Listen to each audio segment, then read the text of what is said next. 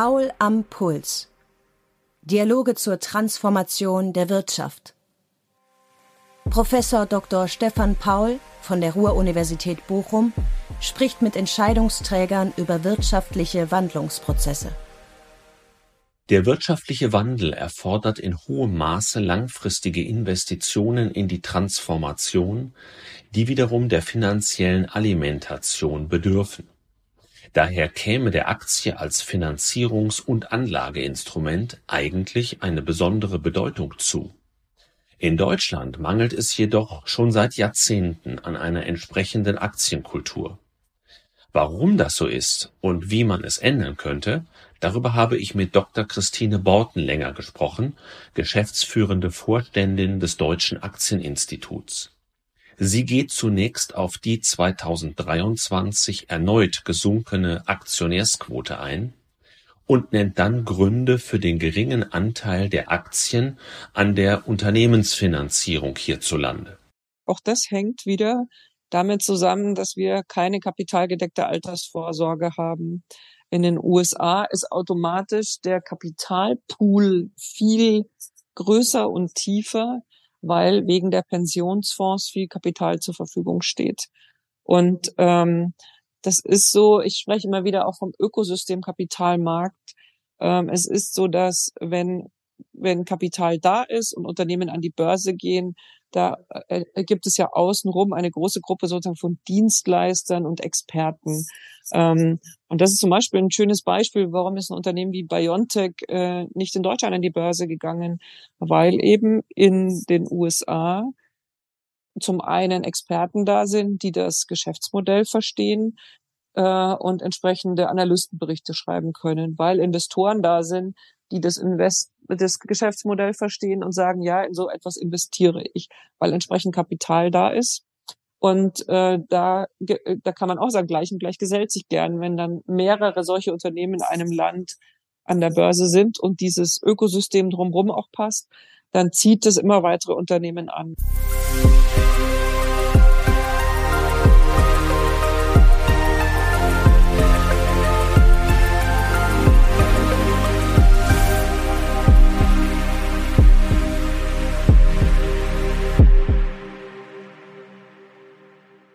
Ja, liebe Frau Dr. Bortenlänger, herzlich willkommen bei Paul am Puls. Im Mittelpunkt unseres Podcasts stehen ja wirtschaftliche Wandlungsprozesse. Und heute möchte ich mit Ihnen gerne über die Aktie sowohl als Anlage als auch als Finanzierungsinstrument sprechen, das ja ebenfalls einem Wandel unterworfen ist. Kurzer Rückblick. Der DAX hat Ende letzten Jahres einen neuen Höchststand, fast 17.000 Punkte erklommen. Zugleich haben wir aber in Deutschland noch immer, das ist ja doch schon relativ lange so, eine Aktionärsquote von so knapp um die 18 Prozent. Frage, Frau Dr. Bortenlänger, haben die Deutschen ein kulturelles Problem mit dieser Anlageform? Sind sie besonders ängstlich? Ähm, ja, erstmal auch von mir herzlich willkommen. Ich freue mich, dass wir über dieses spannende Thema sprechen können. Nein, die Deutschen sind nicht besonders ängstlich. Ähm, ich glaube tatsächlich, es hat ganz viel mit der Geschichte zu tun. Äh, wir sind einfach irgendwie so erzogen, dass der Zins und damit das festverzinsliche Wertpapier das scheinbar bessere zu sein scheint gegenüber der Dividende. Ähm, da fehlt etwas an, an Bildung und es fehlt an Erfahrung. Und in anderen Ländern waren einfach die Regierungen ein bisschen schlauer und haben früher auch eine aktienbasierte Rente eingeführt und damit konnten die Bürger Erfahrungen sammeln. Ich kann jetzt übrigens auch ganz aktuelle Zahlen beisteuern. Wir haben ja. gerade erst die neuen Aktionärszahlen für 2023. Die erheben wir ja mal über das ganze Jahr hinweg und veröffentlichen dann Anfang des neuen Jahres, was in 2023 so passiert ist. Da sind jetzt 12,3 Millionen äh, Deutsche über, vier, über 14 Jahren, die in die Aktie, über, direkt über die Aktie oder ETFs oder Fonds investiert sind. Das heißt, es äh, ist ein bisschen nach unten gegangen, so rund 500.000. Ich finde aber, das ist ein gutes Ergebnis angesichts von der Zinswende, aber auch der geopolitischen Verwerfungen und auch der Wirtschaftslage. Und insofern, um zurückzukommen auf die Frage, nein, die Deutschen sind nicht ängstlich. Ich finde, die haben eine ganze Menge gelernt in den letzten Jahren. Wenn man sich aber die Struktur der Aktionäre anschaut, dann gibt es ein paar Besonderheiten, die einem auffallen. Äh, in Ostdeutschland ist die Aktionärsquote besonders gering und bei den Vermögensanlagen von Frauen spielt die Aktie immer noch eine untergeordnete Rolle. Woran liegt das? Und vor allem die Frage, was kann man daran ändern? Es ist äh, tatsächlich so, es gibt einen großen Unterschied zwischen Ost und West. Ähm, das hat wohl viel damit zu tun, dass die DDR hier ihre Spuren hinterlassen hat, äh, das andere Wirtschaftssystem in Ostdeutschland, auch andere Bildungsschwerpunkte, vielleicht auch äh, weniger Vorbilder so in der Geschichte. Es fehlt auch ganz besonders die Tradition der Mitarbeiteraktie, äh, weil es in den volkseigenen Betrieben ja ganz anders war. Ähm, es gibt einen netten Post dazu auf LinkedIn. Ein Journalist, der selbst äh, aus Ostdeutschland kommt, hat beschrieben, dass der Flug aus Sachsen-Anhalt nach New York nur weniger als eine Tagesreise ist, aber dass es offenbar noch ganz lange dauern wird, viel, viel, viele Tagesreisen, bis in Ostdeutschland die Aktie ankommt und eine Aktienkultur. Auch hier ist meines Erachtens die Politik gefordert, äh, was Frauen betrifft. Interessant ist, dass in 2023, äh, wenn man die Statistik anschaut, überwiegend Männer aus der Aktienanlage ausgestiegen sind. Die Frauen sind dabei geblieben. Das heißt, der Unterschied wird geringer. Ähm, und insofern bin ich da positiv. Inzwischen sind 38 Prozent aller Aktiensparer und Sparerinnen eben weiblich. Und ähm, ja, da glaube ich, sind wir auf einem guten Weg. Mhm. Wie schaut es mit den jungen Anlegern aus? Es war ja in der Corona-Zeit auch kurz danach mal davon die Rede, es gäbe eine neue Generation Aktie und man hat gesagt, die ETFs werden zum neuen Sparbuch in Anführungszeichen. Äh, also es hätten mehr junge Leute zur Börse gefunden. Ähm, sind jüngere Menschen in Deutschland dauerhaft aufgeschlossener für Aktien als ältere Generationen? Also nach meiner Erfahrung ja. Es gibt viel mehr äh, Jüngere, äh, wenn ich ins Gespräch komme mit jungen Menschen, die kennen sich eigentlich ganz gut aus. Ähm, die wissen auch, dass die, das staatliche Rentensystem auf wackeligen Füßen steht und dass sie selbst etwas tun müssen, um ähm, für ihre Wünsche und auch für das Alter zu sparen. Äh, die Rente ist da ja noch weit weg. Trotzdem ist den jungen Menschen bewusst, äh, ich kann und muss selber was tun. Und da bieten sich tatsächlich ETFs und ETF-Sparpläne natürlich an. Die sind von den Gebühren günstig.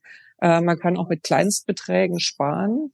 Ähm, und die, diese Altersgruppe unter 40 Jahren hat sich in den letzten zehn Jahren verdoppelt. Das sind inzwischen ja, fast vier Millionen, ich glaube 3,6 Aktiensparerinnen und Sparer. Ähm, dass es da im letzten Jahr ein bisschen nach unten gegangen ist, ähm, zeigen unsere Aktionärszahlen. Aber ich kann es ehrlich gesagt verstehen, weil ich meine, die Inflation war hoch. Ähm, und meines Erachtens gehört es zu einer Aktienkultur oder zu einer Investmentkultur, Sparkultur auch dazu, dass man mal entspart oder desinvestiert. Und ähm, ich sehe das nicht mit großer Sorge, wenn in Jahren wie in dem letzten die Menschen auch mal ihre Aktien oder Aktienanlagen verkaufen, äh, weil sie das Geld brauchen. Hm. Dennoch muss man ja fragen, Jungen, ja. Ja, Entschuldigung. Dennoch muss man ja fragen, wie man gerade auch jüngere Menschen noch stärker für die Anlageform begeistern kann, weil das ist ja dann die Generation, die in den nächsten Jahrzehnten auch die Vermögensanlage steuert. Ähm, in dem Zusammenhang auch die Frage, ob börsennotierte Unternehmen so nach ihren Erhebungen und Erkenntnissen hierfür die richtigen Anspracheinstrumente besitzen. Also grundsätzlich kommunizieren die Unternehmen ja relativ breit. Also wenn man sich anschaut, man kann auf jeder Homepage und bei Investor Relations viel nachlesen, aber man findet die Unternehmen auch auf LinkedIn mit diesen Informationen. Es gibt Newsletter. Es ist alles digital verfügbar. Es ist ja, wenn man sich überlegt, wenn man früher so einen dicken Geschäftsbericht auf dem Tisch liegen hatte, wenn man da was gesucht hat, da musste man Bild hin und her blättern. Jetzt ist ja oft vieles auch schön verlinkt im Geschäftsbericht. Er ist viel dicker geworden, dafür ist die Regulatorik zuständig. Trotzdem hat man die Chance, dort ja mehr herauszunehmen. Ähm, ich glaube aber auch, dass die jungen Menschen, jüngere Menschen oft äh, eher vom Unternehmen an sich und vom Produkt überzeugt sind ähm, das würde ich nicht unterschätzen. Also ich glaube, Ähm, ein Unternehmen muss insgesamt attraktiv sein, damit junge Leute dort investieren und zwar attraktiv eben mit dem Produkt auch als Arbeitgeber und mit der gesamten Kommunikation, äh, nicht nur mit der reinen Finanzkommunikation. Also ich denke, ja. da ist aber viel passiert im Vergleich zu früher. Ich glaube, es kann auch sprachlich noch was passieren. Äh, also, dass man die richtigen Wege hat, das glaube ich auch, rein technisch gesehen. Aber vielleicht muss man sich auch um eine andere Sprache bemühen, um, um diese Generation aufzuschließen. Ja, das ist ein wichtiger Aspekt, den Sie da ansprechen. Ähm, da äh, erleben wir ganz grundsätzlich, wir werben ja immer sehr dafür, dass man auch überlegt, was man mit der Regulatorik da alles ähm, sozusagen erzwingt, was die Unternehmen alles ähm, berichten müssen. Ähm, was man dabei nicht vergessen darf, manche Dinge müssen leider kompliziert ausgedrückt werden, weil es immer auch juristische Fallstricke gibt. Ähm, da sind die Marketingabteilungen oft gezwungen, Dinge ähm, ja unnötig kompliziert oder unnötig korrekt darzustellen. Ähm, das trifft ja auch noch ein ganz anderes Feld, wo die Unternehmen nach außen auftreten, die Hauptversammlung die ist ja für so einen jungen Menschen oft schwer zu ertragen. Also ich weiß noch, als ich meine erste Hauptversammlung besucht habe, da war ich gelinde gesagt, habe ich in der Banklehre gelinde gesagt, schockiert. Ähm, heute verstehe ich mehr, wo das alles herkommt. Das heißt aber noch lange nicht, dass es gut ist. Ganz im Gegenteil, äh, da wäre weniger und einfacher ganz bestimmt mehr für die Anleger. Wie sieht es dann, Sie haben das Stichwort Bildung ja auch schon mal genannt, wie sieht es denn mit der Entwicklung der finanziellen Bildung aus, die ja eine Grundvoraussetzung auch dann für rationales Anlegerverhalten ist? Der Stand der finanziellen Bildung wird seit vielen Jahren beklagt. Reichen die Initiativen Ihrer Ansicht nach, um dort Abhilfe zu schaffen? Naja, ganz offensichtlich reichen sie irgendwie nicht, weil ja gerade viele junge Menschen, wenn man sie fragt, ob sie sich bei Wirtschafts- und Finanzthemen gut ausgebildet äh, fühlen, das sehr kritisieren. Ich glaube auch, man hätte die Chance in der Schule Wirtschafts- und Finanzbildung auch in den bestehenden Fächern noch viel besser unterzubringen, weil man, also Kinder sind ja oft durchaus interessiert an Geld und auch an der Frage, wie man aus, wie man mehr Geld machen kann, wie man Geld gut verdienen kann. Und anstatt mit Äpfel und Birnen zu rechnen, könnte man vielleicht auch mal mit Euros rechnen oder auch mal sowas wie Dividende ganz nebenbei erklären. Ähm, es gibt einige Länder, wo es äh, Wirtschaft oder Wirtschaft und Recht oder äh, e-, Fächer mit ähnlichem Namen bereits in der Schule gibt. Aber meines Erachtens könnte man noch früher anfangen und könnte dieses Wissen ganz natürlich vermitteln, weil aus meiner Sicht es ist auch ein Wissen, was jeder braucht. Jeder ergreift mal einen Beruf, jeder muss ein Konto aufmachen, jeder braucht bestimmte Versicherungen und andere ganz sicher nicht. Und genauso bei den Sparanlagen. Also ich glaube, da kann man mehr tun. Äh, die Bundesbildungsministerin, Frau Stark-Watzinger und der Bundesfinanzminister Lindner haben ja eine Initiative für eine nationale Finanzbildungsstrategie gestartet. Ich kann nur hoffen, dass die kraftvoll vorangetrieben wird. Hm. Wenn wir das Ganze noch mal ein bisschen erweitern über Bildung hinaus, Aktienkultur, auch das war schon bei Ihnen ein Stichwort. Ähm, Förderung der Aktienkultur, wie ist das in Deutschland möglich und, und ist überhaupt der politische Wille dazu da? Ähm, wenn wir mal ganz kurz zurückblicken, im letzten November gab es das äh, Urteil des Bundesverfassungsgerichts zur Haushaltsfinanzierung. Äh, die ja danach schwieriger geworden ist. Und eine der ersten Maßnahmen war, dass man dieses sogenannte Generationenkapital, was ja auch staatlich bezuschusst werden sollte, erstmal wieder auf Hold geschoben hat. Ähm, also die kapitalgedeckte Altersvorsorge ist ein äh, wichtiger Punkt, der aufgebaut werden sollte und das wird dann sofort wieder wieder in Zweifel gezogen. Deshalb die Frage, wie sieht's mit der Aktienkultur aus und was kann der Staat auch konkret dafür tun, dass sie sich bessert? Also Aktienkultur, ist, da gibt's ja keine so richtige Definition. Meine persönliche ist, dass auf der einen Seite, also es ist eine, ein, ein Thema mit eine, eine Medaille mit zwei Seiten, äh, Unternehmen die Aktie als Finanzierungsinstrument nutzen und es insofern für die andere Seite, nämlich der Sparer, äh, verschiedenste Unternehmen und Anlagemöglichkeiten gibt. Wenn es viele börsennotierte Unternehmen in einem Land gibt, sagen wir mal in, in Relation zum Bruttosozialprodukt oder anderen Kennzeichen, die die Wirtschaftsstärke eines Landes zeigen, ähm, dann würde ich äh, auf der Seite von einer guten Aktienkultur sprechen und eben auf der anderen Seite, wenn es viele Anleger gibt, die ihr, ihr Geld investieren und von diesen starken Renditen äh, der Unternehmen damit auch profitieren können. Insofern gibt es auch zwei Hebel für den Staat. Äh, auf der einen Seite die Regulierung für die Unternehmen nicht so komplex zu machen. Äh, ich sage immer, für eine Siemens ist es einfach, all diese Anforderungen zu erfüllen. Die haben eine große Rechtsabteilung, sind ein ein gewachsenes Unternehmen mit viel Erfahrung, aber wir hätten eben auch viele tolle junge Unternehmen und die werden fast mit der gleichen Regulatorik sozusagen gegängelt wie so ein riesengroßes DAX 40 Unternehmen. Ähm, da muss man genau hinschauen. Dann würden wahrscheinlich noch mehr Unternehmen diesen Weg an die Börse äh, ähm, finden. Und auf der anderen Seite die Menschen, die Erfahrung mit der Aktie machen müssen. Wie Fahrradfahren muss man auch Aktienanlage lernen. Und ähm, da ist zum Beispiel eine gute Regulierung, die Mitarbeiterkapitalbeteiligung, also die Mitarbeiteraktie ermöglicht, äh, auch eine staatliche Rente, die zum Teil auf Aktie basiert wie in Schweden. Dann hätten wir auch die erste Säule in der Altersvorsorge, äh, die dort gut ähm, gelöst ist vom Staat und natürlich auch das private Sparen, die sogenannte dritte Säule der Altersvorsorge. Äh, hier wäre es wichtig, dass steuerlich die Aktie der, dem festverzinslichen Wertpapier gleichgestellt wird, ja, weil die Dividende wird letztlich mit 50 Prozent besteuert, weil zuerst muss das Unternehmen den Gewinn besteuern und dann noch der Anleger. Das festverzinsliche Wertpapier nur mit 25 Prozent. Das ist so ein Beispiel. Das war jetzt eine sehr lange Antwort. Äh, aber es gäbe viele Ansatzpunkte, um diese beide Seiten der Medaille aus der Politik heraus zu stärken. Ja, das glaube ich auch, dass das ähm, viele, viele Facetten hat. Ähm, aber die Kernfrage ist ja vielleicht auch, ist der politische Wille dafür überhaupt da? Sie sprechen häufig mit bestimmten politischen Gruppen über diese Fragen. Wie, wie wichtig ist, wenn wir das jetzt mal versuchen, pauschal zu beurteilen, wie wichtig ist der Politik eigentlich diese Facette des Kapitalmarkts und wie stark äh, legt man Wert auf eine sich verändernde Aktienkultur in Deutschland? Also das ist sehr unterschiedlich in der Politik. Das wechselt von Partei zu Partei.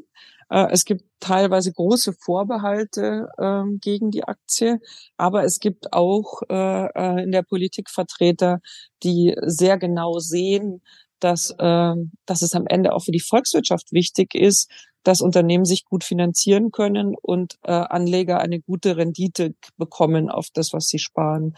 Und vor dem Hintergrund und auch vor der Erkenntnis, dass eben unsere staatliche Rente nicht auf so sicheren Füßen steht, ist ja die Idee des Generationenkapitals geboren worden, das Sie vorher angesprochen haben. Ähm, da habe ich also sozusagen eine gute Nachricht. Das ist ähm, nach dem Verfassungsgerichtsurteil nicht gestrichen worden.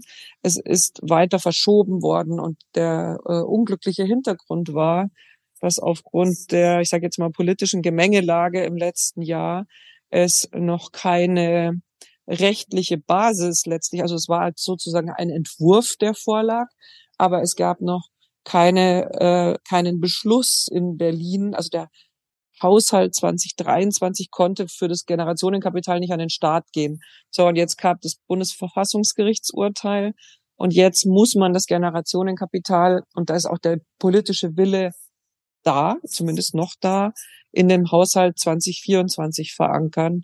Das heißt, wenn man es positiv formuliert, dann kommt es halt jetzt nur ein Jahr später. Wenn man es negativ sieht, dann sind wir eh schon spät dran und dann ist es besonders ärgerlich, dass wir jetzt noch mal ein Jahr verloren haben. Aber insofern ja zumindest in Teilen eine gute Botschaft, ist auch sehr wichtig. Ähm, wenn wir, auch das gehört vielleicht zur ähm, Aktienkultur und ihrer Entwicklung, wenn wir mal auf den Börsengang der Telekom vor knapp 30 Jahren schauen, würden Sie den rückblickend als Segen sehen, weil da gab es ja einen echten Anlegerboom, sind viele eingestiegen in die Aktie, oder als Fluch, weil die Kursentwicklung doch zu einem gewissen Vertrauensschaden danach geführt hat? Also ich ähm, bin immer noch der Meinung, dass es eher ein Segen war, äh, auch wenn Fehler gemacht wurden ähm, in der Kommunikation und auch in der davor fehlenden finanziellen Ausbildung, dass da so viele Menschen durchaus Lehrgeld zahlen mussten. Das ist äußerst bedauerlich. Was aus meiner Sicht aber das größte Problem ist, dass die Telekom damit heute, dass es immer noch zitiert wird, weil es gibt eine Menge ähm, eine Menge positiver Gegenbeispiele und die fallen irgendwie immer niemand ein. Und ich glaube, wir müssen uns mehr fokussieren und aufzeigen, wie positiv sich in der gleichen Zeit andere Unternehmen entwickelt haben, wie positiv sich vor allem insgesamt der DAX entwickelt hat. Und mit der Telekom ist auf jeden Fall dieses Thema Aktienanlage ganz stark in den Fokus gekommen. Und jetzt sollten wir uns fokussieren auf, auf äh, immer weiter erklären, dass es ein langfristiges Thema ist, die Aktienanlage, dass man breit gestreut anlegen soll. Und da sollten wir aufzeigen, welche Chancen die Aktienanlage bietet. Wenn man neben dem Privatanleger mal auf die institutionellen schaut, würden Sie sich dafür aussprechen, dass die Anlagebeschränkungen für Aktieninvestments, zum Beispiel von Versicherungen, gelockert werden?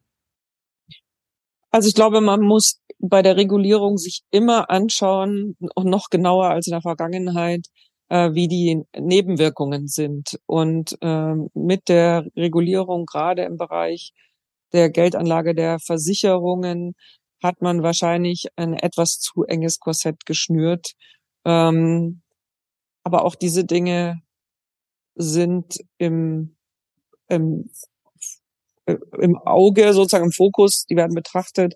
Und hier wäre es so, wenn wir denn nun endlich dieses Generationenkapital und dazu äh, noch mehr Möglichkeiten bekommen, dass Altersvorsorge in allen drei Säulen mit der Aktie möglich ist, dann werden auch bei den institutionellen sich die Portfolios wieder etwas ändern. Mhm. Wenn wir auf die andere Seite mal kommen, nämlich die Finanzierung von Unternehmen über Aktien, auch hier gibt es einen großen Rückstand Deutschlands gegenüber den USA. Ist der ebenfalls kulturell bedingt oder woran mag das liegen? Es hängt tatsächlich auch, und das klingt ja wirklich immer komisch, aber es, auch das hängt wieder damit zusammen, dass wir keine kapitalgedeckte Altersvorsorge haben. In den USA ist automatisch der Kapitalpool viel größer und tiefer, weil wegen der Pensionsfonds viel Kapital zur Verfügung steht. Und ähm, das ist so, ich spreche immer wieder auch vom Ökosystem Kapitalmarkt. Ähm, es ist so, dass wenn, wenn Kapital da ist und Unternehmen an die Börse gehen, da äh, äh, gibt es ja außenrum eine große Gruppe sozusagen von Dienstleistern und Experten. Ähm, und das ist zum Beispiel ein schönes Beispiel, warum ist ein Unternehmen wie BioNTech äh, nicht in Deutschland an die Börse gegangen, weil eben in den USA zum einen Experten da sind, die das Geschäftsmodell verstehen und entsprechende Analystenberichte schreiben können, weil Investoren da sind, die das Invest das Geschäftsmodell verstehen und sagen, ja, in so etwas investiere ich, weil entsprechend Kapital da ist. Und äh, da, da kann man auch sagen, gleich und gleich gesellt sich gern, wenn dann mehrere solche Unternehmen in einem Land an der Börse sind und dieses Ökosystem drumherum auch passt, dann zieht es immer weitere Unternehmen an. Und wir müssen hier dringend sehen, dass der Kapitalpool größer wird. Äh, dann werden wir und und die Regulierung. Ja, also ähm, ist auch immer eine Frage, wie gut kann ein Unternehmen über die Börse Kapital aufnehmen. Ähm, da gibt es in anderen Ländern auch ein paar Dinge, die wir zum Glück jetzt in Deutschland auch andenken, dass zum Beispiel Mehrfachstimmerechte behalten bleiben können bei den Gründern, so dass sie nicht sofort die Macht über das Unternehmen verlieren und Kapital dazu genommen werden kann. Weil gerade junge Unternehmen werden ja sehr stark durch die Idee und das Engagement der Gründer nach vorne getrieben. Und insofern hat deren Stimmrecht eine große Bedeutung. Ja, aber das ist ja ein generelles Eigenkapitalthema, glaube ich, gerade bei jungen Unternehmen. Das bezieht sich auf das Instrument Aktie, aber wir haben ja genauso Probleme ähm, im Venture Capital Bereich. Nicht unbedingt bei der Gründung selbst, aber wenn es dann in die Wachstumsphase geht, wenn Unternehmen skalieren, und das ist ja nun ganz, ganz wichtig ähm, äh, für junge Unternehmen, dann zeigt sich ja, dass für diese etwas spätere Lebensphasen in Deutschland offenbar auch das Kapital fehlt. Auch hier die USA also äh, in der Vorhand ist. Äh, insofern vielleicht ein doppeltes Problem am Standort Deutschland. Ähm, ganz sicher. Ähm, aber diese Pensionsfonds können auch zu einem gewissen Teil Venture Capital geben. Und mhm. insofern drehen wir uns hier schon wieder zu dem Thema Altersvorsorge mit Kapitaldeckung zurück. Das ist wirklich ähm, fast wie so ein Henne-Ei-Problem. Ja. Ähm, ja. Man man, man muss das Thema aber aus meiner Sicht ohnehin dringend angehen und insofern erhoffe ich mir in den nächsten Jahren, da durchaus eine Verbesserung. Eben auch mit dem Zukunftsfinanzierungsgesetz, was jetzt bewusst äh, in die, also mit dem Ziel ähm, geschaffen wurde, äh, Verbesserungen in der Unternehmensfinanzierung zu erreichen. Ja, danach wollte ich noch fragen, was, was bringt denn dieses Zukunftsfinanzierungsgesetz und äh, was ist vielleicht auch in Erweiterung dessen noch notwendig an Veränderung in den Vorschriften? Also das Zukunftsfinanzierungsgesetz ähm, verbessert äh, also bestimmte Regelungen im Aktienrecht, zum Beispiel in Bezug auf die Kapitalaufnahme. Dann die von mir gerade genannten Mehrfachstimmrechte sind auch im Zukunftsfinanzierungsgesetz vorgesehen. Äh, aber auch so ein paar technische Dinge, wie dass elektronische Aktien möglich sind. Ähm, aber man hat auch für den Sparer was getan, also vermögenswirksame Leistungen ähm, zu erhalten. Da sind die Grenzen nach oben geschoben worden, wer vermögenswirksame Leistungen, wer, wer da gefördert wird. Und auch bei der Mitarbeiterkapitalbeteiligung sind die Freibeträge, äh, wo man steuerfrei vom Unternehmen äh, hier äh, ähm, Aktien bekommen kann, verbessert worden. Und ähm, es sind also viele Dinge, die man quasi nicht für eine Bildzeitungsüberschrift nach oben setzen kann, weil es viele kleine Facetten sind, aber sie, die schaffen schon äh, Verbesserungen. Ja, hört sich tatsächlich so ein bisschen kleinteilig und, und technisch an. Und dann die Überschrift Zukunftsfinanzierungsgesetz. Da würde man vielleicht einen mutigeren Schritt erwarten, wenn Sie völlig frei wären und Sie wären Politikerin. Ähm, was wäre Ihr Ansatzpunkt, um sozusagen noch mehr Zukunft in die Finanzierung in Deutschland zu geben? Also ich würde tatsächlich alles dran setzen, dass wir sehr schnell die, die kapitalgedeckte Rente bekommen. Ich glaube, da mhm. würde sich ganz, ganz, ganz viel äh, verbessern äh, und zwar auch schnell spürbar. Mhm. Ähm, eine Frage ist ja auch, was kann man in Deutschland national heutzutage noch erreichen und äh, wie muss sich Europa insgesamt aufstellen? Ähm, deswegen die Frage, wie können sich die Börsenplätze in Europa stärker vernetzen, um dann ja auch für eine gewisse Tiefe des europäischen Aktienmarkts insgesamt zu sorgen? Also da sehe ich weniger die Börsenplätze als eher, ich meine, es gibt ja den Begriff der Kapitalmarktunion. Wir müssen die Kapitalmärkte in Europa verbinden. Das hört sich jetzt komisch an.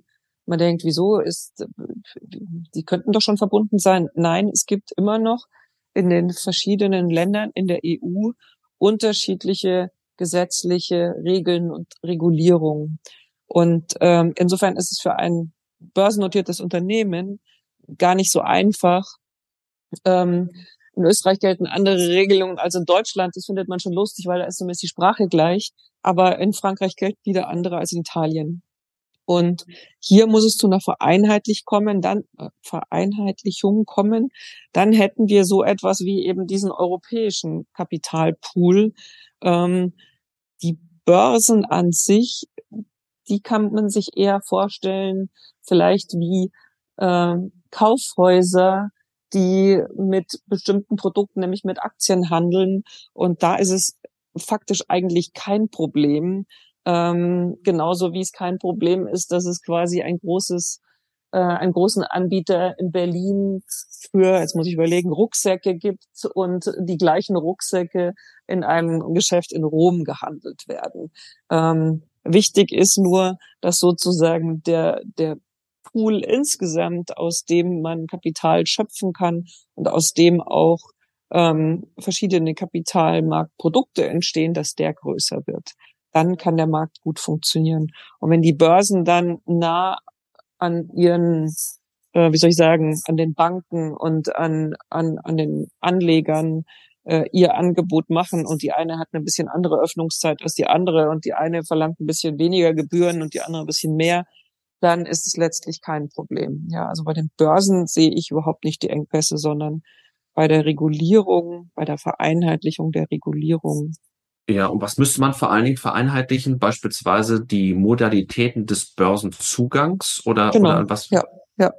Also ja. auch alles, was dann gefordert wird. Also es ist ja nicht so, dass die Börse selbst die Regeln setzt. äh, was ein Unternehmen alles veröffentlichen muss, sondern das ist ja in, zum Beispiel im deutschen Aktiengesetz geregelt oder die BaFin verlangt bestimmte äh, Formen der Veröffentlichung.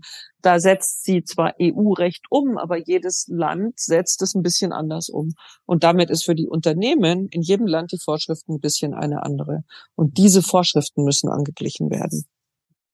Heute kommt man äh, bei praktisch keinem Thema äh, um den Aspekt der künstlichen Intelligenz herum. Deswegen wollte ich Sie dazu noch fragen, haben Sie eine Einschätzung, inwiefern das Vordringen der künstlichen Intelligenz auch alles, was sich rund um die Börse dreht, verändern wird?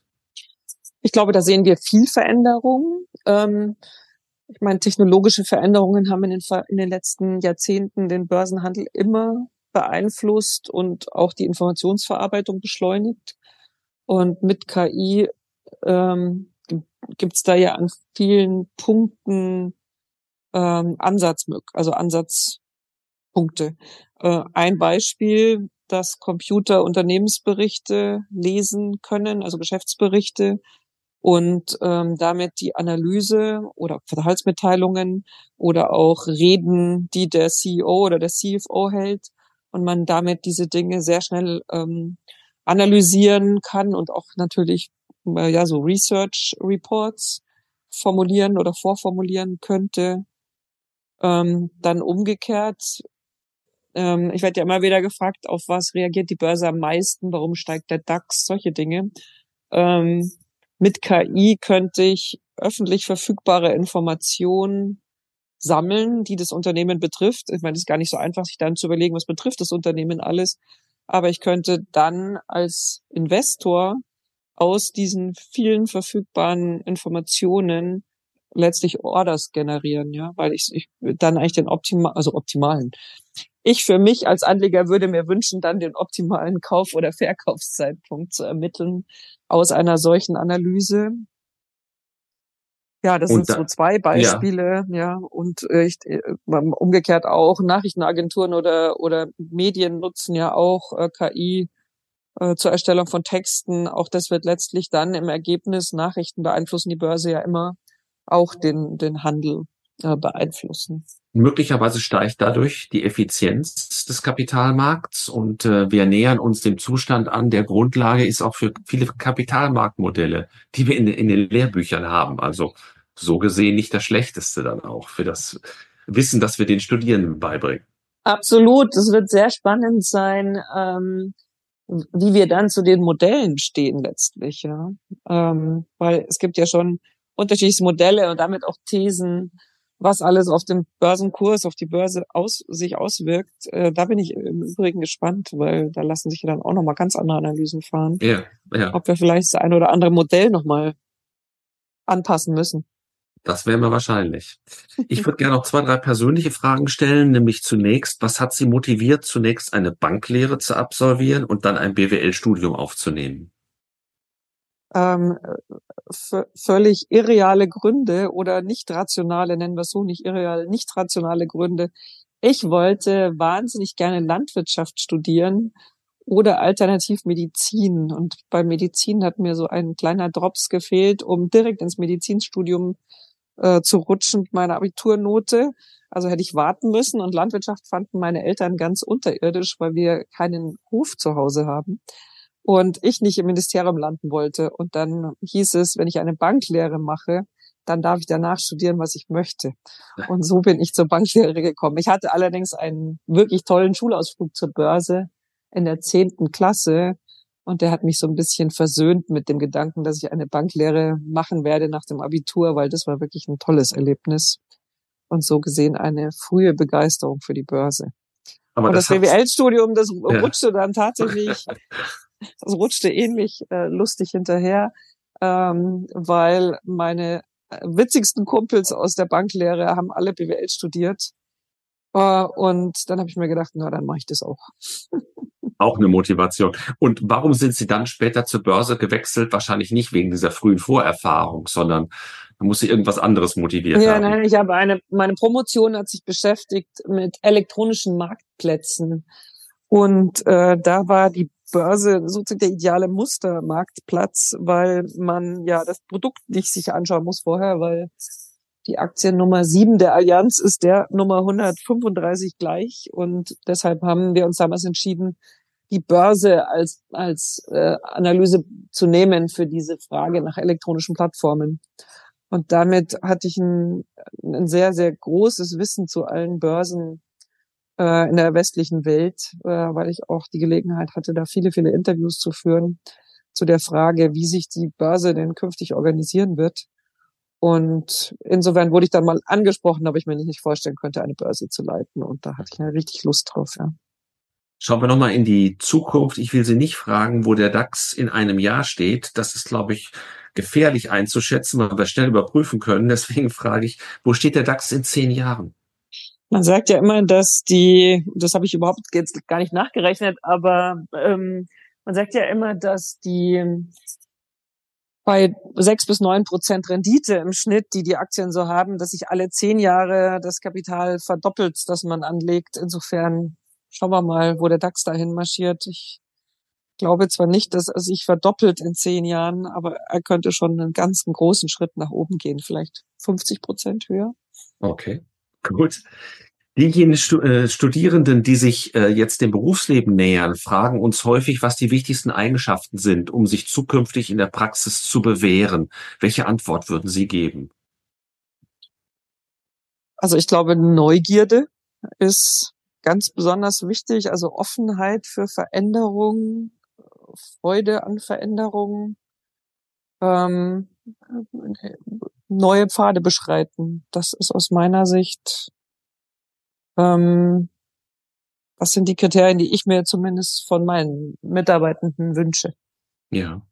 Und da komme ich zum letzten Punkt, zur letzten Frage, hätte ich fast gesagt, aber es ist eigentlich gar keine Frage, sondern die Bitte um eine Satzveränderung, ähm, Ergänzung. Wir haben sehr viel gesprochen über sich wandelnde Prozesse am Kapitalmarkt. Wenn es jetzt einen Satz gäbe, der würde mit dem Begriff der Transformation beginnen, dann käme ein Gedankenstrich. Wie würden Sie ergänzen?